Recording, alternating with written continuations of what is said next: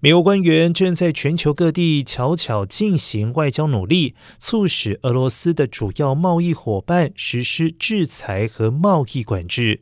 对俄罗斯出口在俄乌战争爆发后的几周内曾经大幅下降，但是目前又有所回升。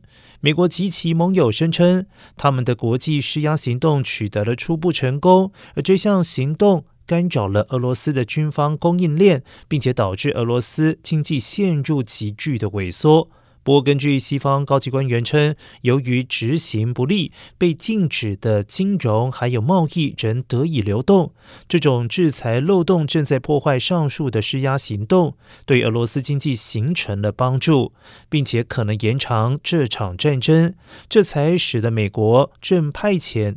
主要的内阁机构高级官员到国外首都进行制裁俄罗斯的相关沟通。